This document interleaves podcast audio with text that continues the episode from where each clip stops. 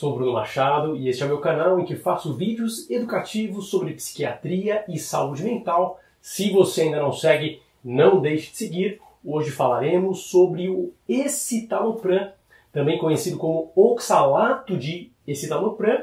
Muitos também conhecem pelas marcas Lexapro, Esc, Reconter e outras marcas que falaremos mais à frente. Este é um antidepressivo de grande importância, usado internacionalmente, um remédio desenvolvido na Escandinávia, mais precisamente na Dinamarca, sendo muito bem aceito em toda a Europa e Estados Unidos, inclusive nos Estados Unidos se tornando o segundo antidepressivo mais utilizado, mesmo sendo um medicamento estrangeiro naquele país. Acredita-se que todos os anos nos Estados Unidos sejam feitas em torno de 40 milhões de prescrições de escitalopram todos os anos. Isso é muita coisa, realmente posiciona o antidepressivo como uma das principais opções terapêuticas no tratamento da depressão.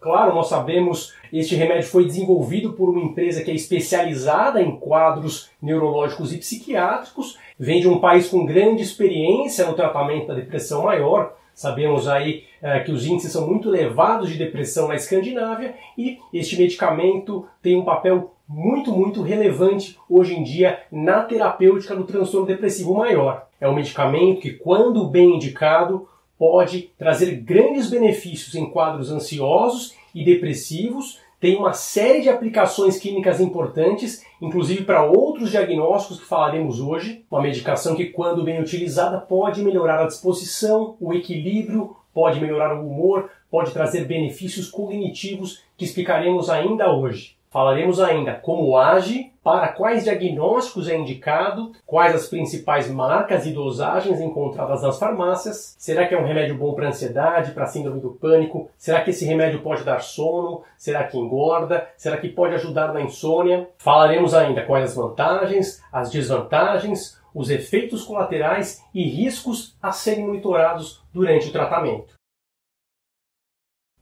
O oxalato de citalopram é um antidepressivo altamente seletivo aos transportadores de serotonina.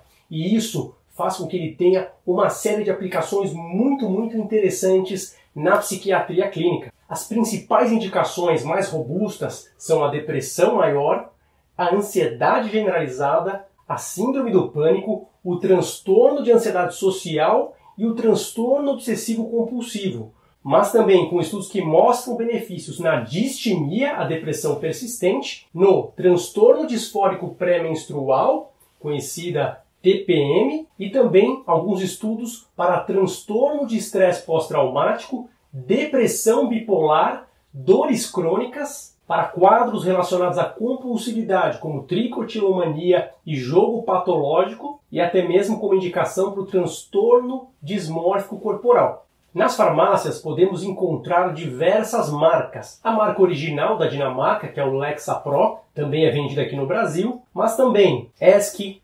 Eficentus, Reconter, Escena, Esilex, Espran, Eudoc, Exodus, Lesdot, Mind ou Mind, como você preferir falar, Deciprax, Felissa, Remis, também o Unitran e, é claro, os genéricos Oxalato, de escitalopram que são facilmente encontrados nas farmácias, com as dosagens em comprimidos, em geral 10, 15 e 20 miligramas. A maioria dos laboratórios tem essas três dosagens e alguns laboratórios têm a apresentação também em solução, em gotas, 20 miligramas por ml, ou seja, uma gota é uma miligrama. Para se atingir aí a dosagem de 10 miligramas, são necessários o equivalente a 10 gotas com esta apresentação. É importante destacar que na prática clínica as doses tendem a variar entre 10 e 20 miligramas em média, no entanto, especialmente para quadros ansiosos e pacientes idosos ou pacientes mais sensíveis à medicação,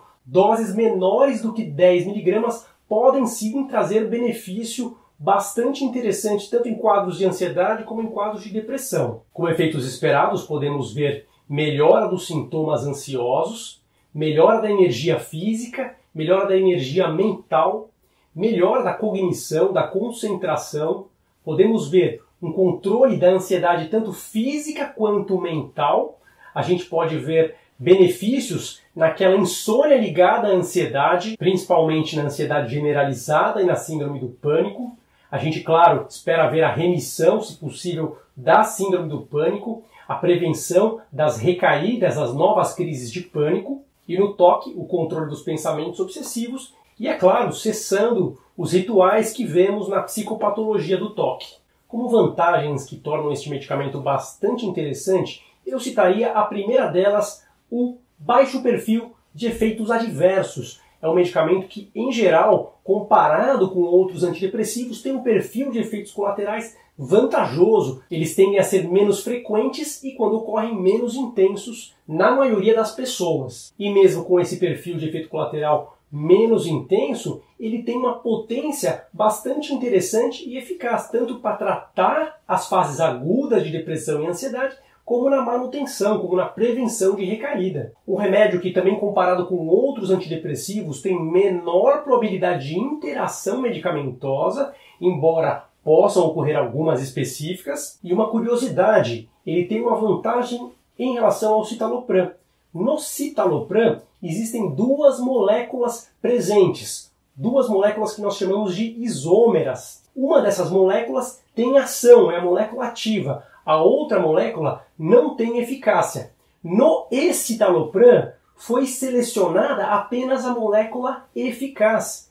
Então, com doses menores, atingem-se potências terapêuticas maiores com menor perfil de efeito colateral, o que é uma vantagem bem interessante desta medicação. Não necessariamente uma pessoa que usa o citalopram precisa trocar para o escitalopram ou vai ter melhor resultado com o escitalopram, mas em algumas pessoas pode ser sim bastante vantajosa esta escolha. Uma outra vantagem é que, em geral, ele tende a ter uma resposta um pouco mais rápida do que outros antidepressivos. Temos aí uma média de tempo de resposta entre duas e quatro semanas, mas em algumas pessoas um tempo de 7 a 10 dias já é suficiente para que alguns efeitos comecem a se manifestar de maneira positiva. Então, para pessoas que têm um quadro ansioso muito intenso e precisam de uma medicação com resposta um pouquinho mais rápida, pode ser bastante interessante o uso do estalopram quando bem indicado. Como desvantagem, eu citaria o fato de que pode ocorrer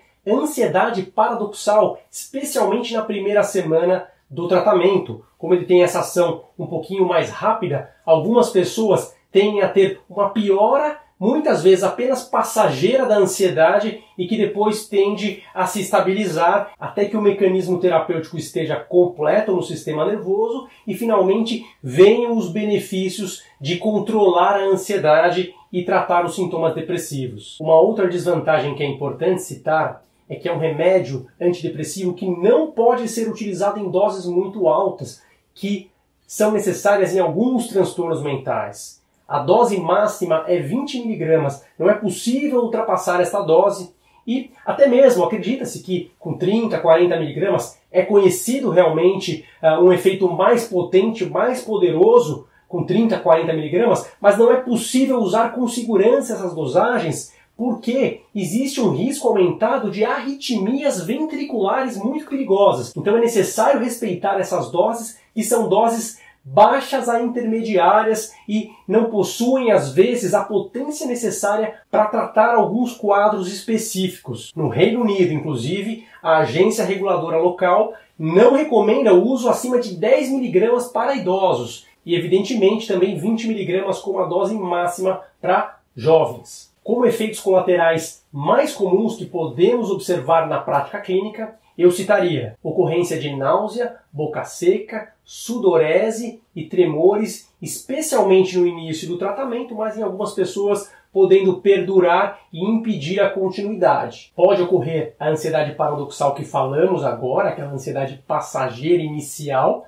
também pode ser uma ansiedade persistente por mais tempo, impedindo aí a evolução adequada do quadro e bastante interessante observar que é um remédio que pode tanto levar a aumento do apetite como redução do apetite. Em alguns casos, observamos que as pessoas tendem a ganhar peso, em outros casos, perder peso, mas na maioria das vezes tende a ser um perfil mais neutro em relação ao ganho de peso em comparação com outros antidepressivos. Podemos ver também a ocorrência de sonolência, embora tenda a ser leve e passageira na maioria das pessoas. Alguns casos podem evoluir com insônia, mas a grande maioria das pessoas que tem insônia ligada à ansiedade tende a ter uma melhora da qualidade do sono com o uso desta medicação. Existem, é claro, outros efeitos adversos que estão na bula. Aliás, como todos os antidepressivos, todos os medicamentos possuem uma bula com muitos e muitos efeitos colaterais. Com este não é diferente, mas não significa que você vai ter algum daqueles efeitos. É apenas um documento que está ali para que você conheça possíveis efeitos adversos que, em hipóteses mais remotas, podem vir a acontecer. Como falamos, é um remédio que age no sistema nervoso com forte afinidade ao transportador de serotonina, ou seja, aquela enzima que tira a serotonina de ação, que recaptura a serotonina. Ele lentifica essa enzima, permitindo que a serotonina trabalhe mais tempo. A bombinha que tiraria a serotonina de ação, ela é lentificada e por isso existe um mecanismo de ação que se inicia com diversas outras etapas, inclusive no nível intraneuronal, que é até o mais importante, podendo levar uma readequação das conexões neurais que irá tratar no médio e longo prazo a depressão e a ansiedade. É um remédio que tem uma meia-vida entre 27 e 32 horas aproximadamente, isto é o suficiente para tomar apenas uma vez ao dia, o que é uma vantagem interessante um remédio que tem, em geral, a potência equivalente ao dobro do citalopram. Então a gente poderia dizer que, em geral, 10 mg de escitalopram equivalem a 20 mg de citalopram. E 20 mg de escitalopram equivalem a 40 mg de citalopram. No mecanismo deste remédio é muito interessante o fato dele ser apenas seletivo ao alvo da serotonina. Ele quase não interage, é praticamente desprezível a ação em outros alvos. Então ele não atua em adrenalina, ele não atua no alvo da dopamina, ele não atua no receptor histamínico, não atua nos receptores de acetilcolina. Por isso é uma medicação que tem um baixo perfil de efeito colateral, tende a não dar muita sonolência, tende a não dar muita boca seca, intestino preso, como outros antidepressivos tendem a dar. A menor ação dopaminérgica, noradrenérgica, também é interessante no sentido de evitar a ocorrência de insônia, por exemplo, que é muito frequente em quadros ansiosos. Talvez não tenha a vantagem de estimular tanto o alerta como outros antidepressivos, que têm outras finalidades, mas claramente para alguns quadros selecionados pode ser muito vantajoso, embora não tenha aquela ação noradrenérgica, dopaminérgica ou de outros antidepressivos multimodais, ele pode sim levar à remissão completa do transtorno depressivo maior, inclusive tratando eficaz e completamente os sintomas cognitivos de redução de concentração, de redução de memória, tudo isso pode ser devidamente tratado. Não necessariamente serão utilizados outros medicamentos com esta finalidade. Como contraindicação, eu citaria aqui os pacientes que têm hipersensibilidade tanto ao princípio ativo quanto a outros veículos do comprimido. A gente deve citar também os pacientes que estejam no uso recente, até 14 dias do uso de antidepressivos da família dos IMAL. Essas pessoas não podem utilizar este medicamento. E eu destacaria também as pessoas que têm um quadro clínico ao eletrocardiograma chamado de síndrome do QT longo. Então, como esse remédio pode aumentar ainda mais o intervalo QT, que representa uma das etapas do ritmo do coração, ele não deve ser utilizado nessas pessoas com alteração em eletrocardiograma. E também não deve ser utilizado com medicamentos que possam dar essa mesma alteração no eletrocardiograma, porque isso poderia levar um risco aumentado de arritmias, especialmente as arritmias ventriculares, que são as mais temidas. Então, como precauções para pacientes cardiopatas e que usem outras medicações com potencial aumento deste intervalo QT, a gente recomenda monitorar com o eletrocardiograma. Também muito cuidado quando puder ocorrer interação medicamentosa, aí necessário muitas vezes o ajuste de dose a gente também deve destacar que não é um remédio recomendado na gestação, ele só pode ser utilizado na gestação quando o risco é menor do que o benefício.